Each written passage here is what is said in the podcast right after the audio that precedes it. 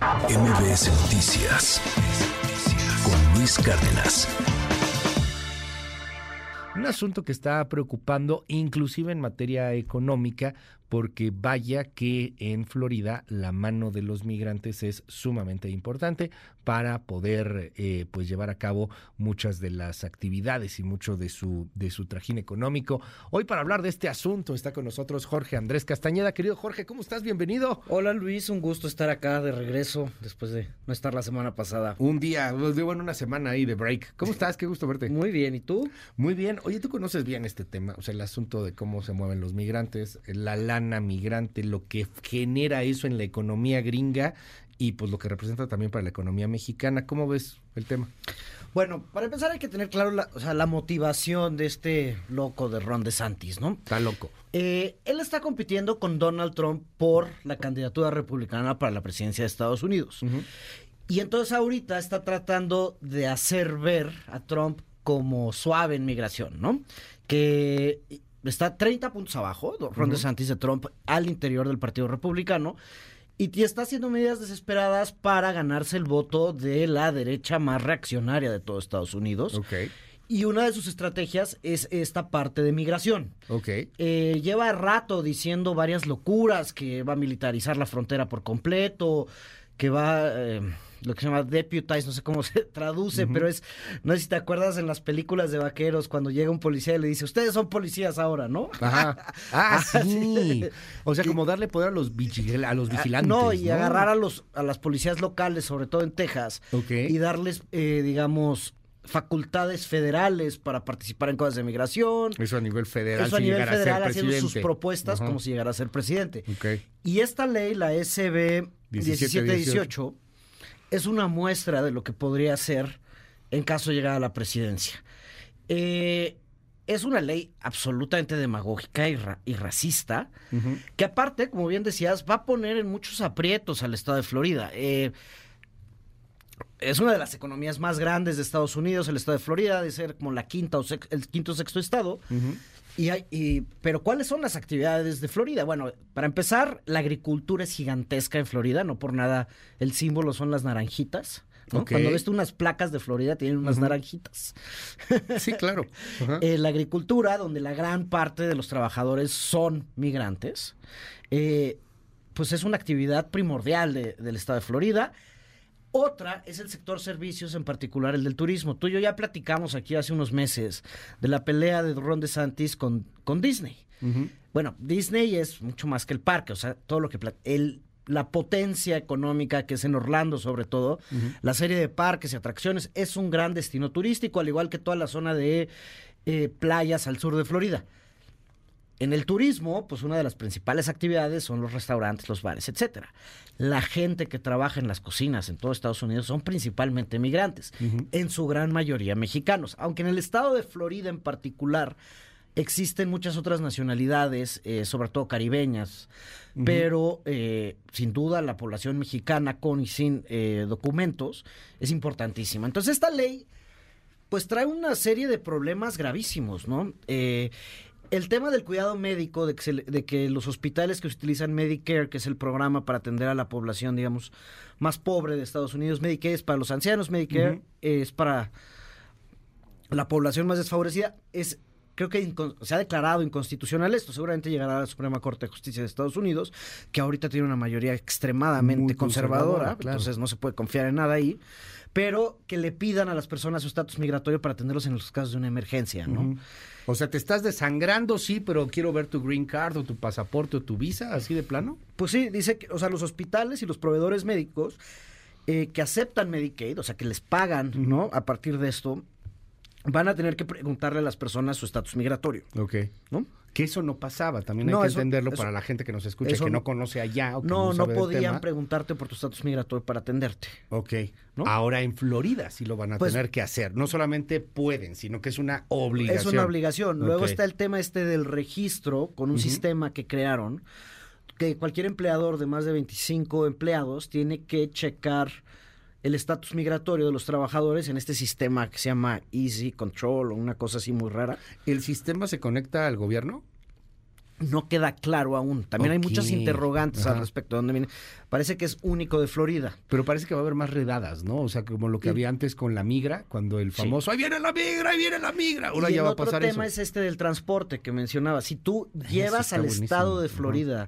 O sea, si te acusan de transportar migrantes, dicen ilegales, pero indocumentados, al estado de Florida, que podría parecer que están tratando de combatir a los polleros, etcétera, etcétera, pero no necesariamente. Si tú vas en el coche con una persona y cruzas un una línea Estatal. estatal, se vuelve inmediatamente no solo un, un problema, es un delito. ¿no? De 15 años de, de cárcel. 15 años de cárcel.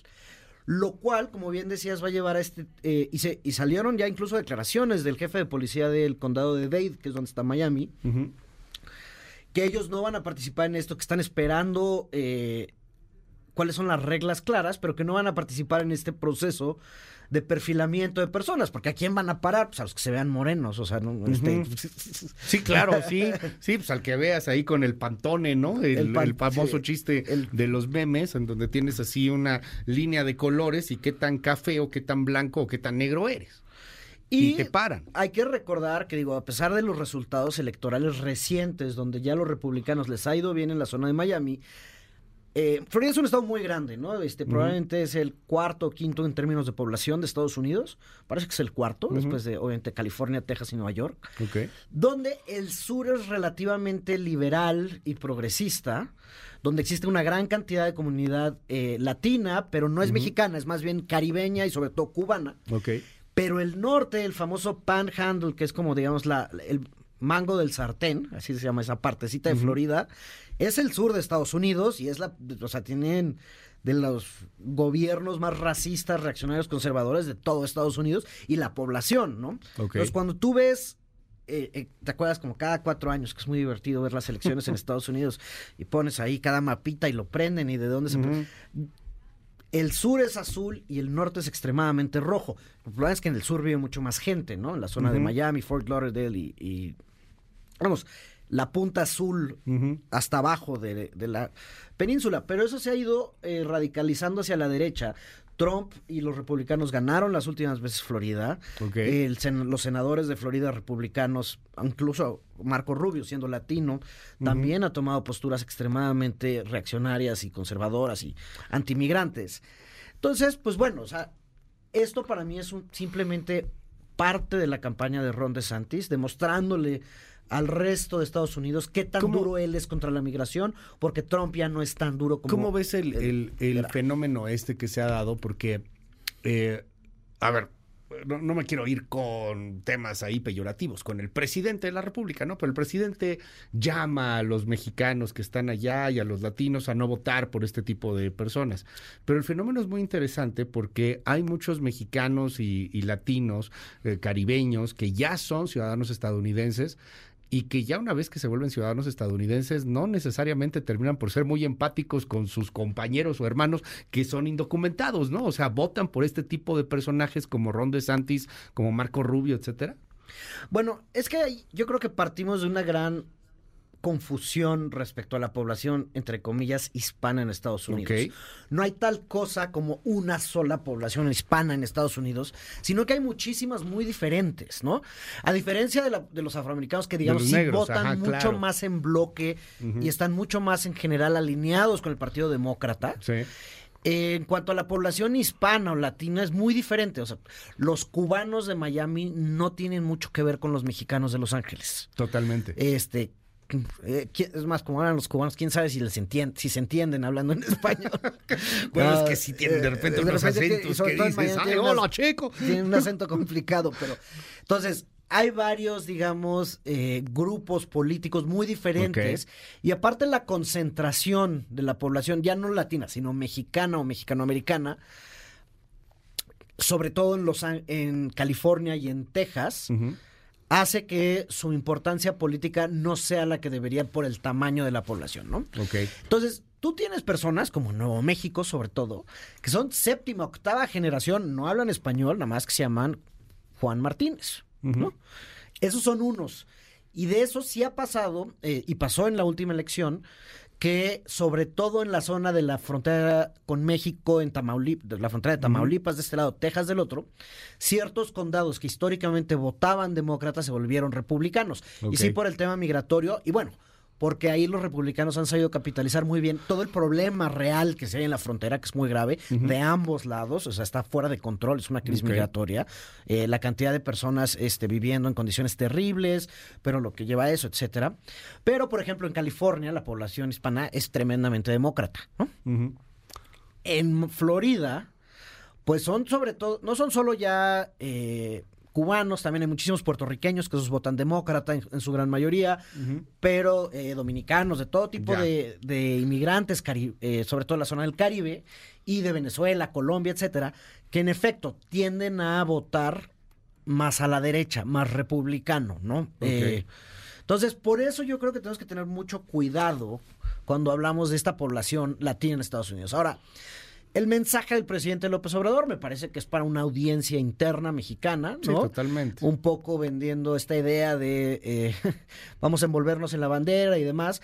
Pero en este caso yo no creo que esté tan mal. Y, y el mensaje que da, bueno, el- al- eh, la canciller Alicia Bárcena en su segundo día de en el encargo, lleva pocos días, digo, creo que todavía no ha sido confirmada en el Senado. pero- Todavía no ha sido confirmada en el bueno, Senado. está- Ayer llegó al Palacio Nacional, Nacional. y llega ahí a Palacio Nacional, platica con el presidente y sí dice, nos preocupa este asunto de la No, ley.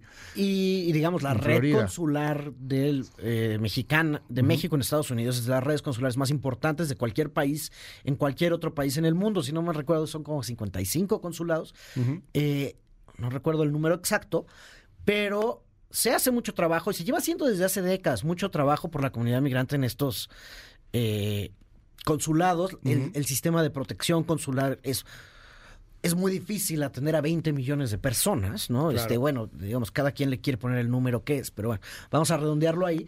Pero se hace un gran trabajo, no de ahora, digo, a pesar de la corcholata que ahora va a decir que nunca, que nada existía, porque esa es una típica de la 4T, antes de que ellos llegaran el primero de, de diciembre del 2018, ahí se lleva haciendo mucho trabajo y muy buen trabajo. ¿no? Eh, no es todo lo que se puede, no tienen tantos recursos como se gustaría, pero sin duda van a ayudar eh, en la medida de lo posible a nuestros connacionales en el estado de Florida. Ahora, no son solo mexicanos, también hay un montón de centroamericanos Claro. eh, trabajando en estas actividades que te mencionaba y eh, pues sin duda va a ser una muestra de lo que Ron DeSantis va a tratar de vender a partir Hay- de que arranquen las primarias en Estados Unidos. Hay muchísimos mexicanos en Florida, o sea, hay más, yo entiendo, en Los Ángeles, en California, creo que hay un poco más en Texas, no Sí, tengo ahí los Texas, datos muy Arizona, concretos. este, ah, la verdad es que hay connacionales ya en todo Estados Unidos, Sí, claro. muchos, ¿no? Eh, pero no, sí hay una población importante en la parte agrícola y de servicios trabajando Porque allá. ahí lo que, lo que me llama la atención, lo que quisiera eh, preguntarte es, ¿cómo ves el asunto de las remesas? O sea, ahorita estamos con un récord de remesas, 5.693 millones de dólares, creo que es lo que ya llevamos No, en el mes. este, en el mes. O En sea, es una eso fue en mayo. brutalidad. Eso fue en mayo. Está cañón, ¿no? O Es sea, una no, cosa impresionante. Sí, está muy cañón. Sí, porque podemos, me acuerdo, llegar, nos decías, A 60 mil a millones 60 mil millones en el año. ¿no? en el año. Sí, está cañón. 5 mil millones. ¿Esto puede afectar o no a las remesas? Yo creo que es aún muy temprano para saber Es un algo así. estado, nada Es un más. estado. eh, ahora, muchos estados republicanos, el miedo es que empiecen a emular este tipo de, de políticas. Ok. Y este es el riesgo. eh, y creo que vale la pena compararlo con lo que estamos viviendo ahorita en México, que por primera vez tenemos procesos internos de a verdad, no las simulaciones de antes. Hay que decirlo, tanto en el oficialismo, con el juego de las corcholatas, como en la oposición. Eh, no son métodos iguales, cada quien está diciendo su método, pero tenemos una competencia al interior, digamos, de las dos grandes coaliciones. En Estados Unidos, por su proceso interno de primarias al interior de los dos partidos, existe el riesgo siempre de que los políticos busquen irse a los extremos para ganar en las primarias, ¿no? Esa es la, eh, la típica estrategia. es, me voy al extremo en la primaria y en la presidencial o en, el, en la elección general, me voy al centro, ¿no? Para tratar de atraer a los otros votantes. Pero siempre los procesos de internas crean los incentivos, a menos de que sean muy bien diseñados, para que los candidatos extremistas, ya sea de derecha o izquierda, sean exitosos. Ok. Eh, entonces ahorita Ron DeSantis está viendo cuál es mi chance, porque voy 30 puntos abajo de Trump, para ser más loco que Trump. Y entonces ganarme a los locos, que son los que probablemente más voten en el proceso primario. Ok. ¿no? Eh, y entonces está haciendo campaña para New Hampshire y Iowa, que están en el norte, en el frío, pero enseñando estas políticas absolutamente inhumanas e incoherentes. Porque la economía de Florida sí va a sufrir mucho sin, sin eh, la mano de obra migrante documentada o no, porque también se están, ya hay muchas noticias en Estados Unidos de migrantes dejando Florida para irse a otros estados. ¿no? Inclusive Texas, este, con todos sus problemas, es un estado que ha vivido con la migración, pues, Claro. 200 años, ¿no? Sí, por Desde que los dos países existimos, ¿no? Este, No, y, y bueno, o sea, de alguna u otra manera no tienes estas leyes vigentes. Habrá que ver, como dices, cuando llegue a la corte, si la corte, que es hoy muy conservadora, lo mantiene o lo, o lo tumba, eh, pero de entrada, pues sí puede llegar a ser un grave problema, inclusive para los ciudadanos en Florida. O sea, porque el que está contratando migrantes, el que necesita migrantes, el que lleva a un migrante en su coche, y de pronto lo detengan y te vayas 15 años al bote, pues evidentemente va a tener una consecuencia, una No, y para consecuencia los económica para el Estado. Y ¿no? para los departamentos de policía, como te decía el caso de Miami, pero son muchos más, ¿qué van a hacer? Sí, porque ¿no? va a estar ¿Van a de- saturado. ¿Van a, dedicarle su tiempo Claro. solamente a esto? Ajá. ¿No? Porque es un trabajo. Y, de sea, hecho, solo los agentes federales están facultados legalmente para eh, como tras- implementar las leyes migratorias. Los, los policías locales y estatales no tienen esas facultades legales, ¿no? Ahora, esto es Y- para el loco de Santis, dices, y que tenga a sus electores radicalototes de su lado, tratar de puntear un poco, tratar de ganarle a Trump. De cualquier manera, parece que es el plan B en caso de que Trump, por alguna circunstancia, Bueno, no fuese el candidato dinero, gringo. mucho dinero en la campaña de Ron DeSantis. Pero este tipo de cuestiones podría estarse repitiendo. O sea, si llegara un candidato radical a gobernar Estados Unidos, Pues sí. inclusive el mismo Trump, porque O- Trump no sé cómo ve esto. Pues digo, Trump ha dicho barbaridad y media. Es que Trump es Trump. Pero ya lo vimos gobernar, ¿no? Ajá. Y hizo barbaridad y media con el programa Remain in Mexico, del que fue cómplice el, la corcholata, no solo fue casi idea suya, según los... Según lo que dice Mike Pompeo en su sí, libro. según lo que dice Mike Pompeo, este, pues bueno. Eh, sin duda es un gran riesgo, ¿no? Eh, y él está apostando, Ron DeSantis, pues a esta radicalización para tratar de ganar la primaria republicana. Yo creo que no le va a salir, ¿no? Pero sin duda es una advertencia del tipo de políticas que vienen, ¿no? Eh, y de las y repito, va a ser muy dañino para la economía de Florida, que depende en gran medida de la hotele- del, del servicio del hospita- de los servicios de hospitalidad, ya sea hoteles, restaurantes, etcétera, donde gran parte de la población es migrante, así como de la agricultura, donde son trabajadores Ya. temporales que van a Florida a trabajar, ¿no? 5571-131337. Va de nuevo 5571-131337. Gracias por los comentarios que nos hacen llegar. El gobernador de Florida tiene su derecho a defender su estado como él quiera, aunque sea racista. Es un país ajeno y el indocumentado pues se tiene que fregar aquí, o sea, de plano. Este, oye, ah, aquí preguntan algunas personas, ¿y los que van de visita a Disney?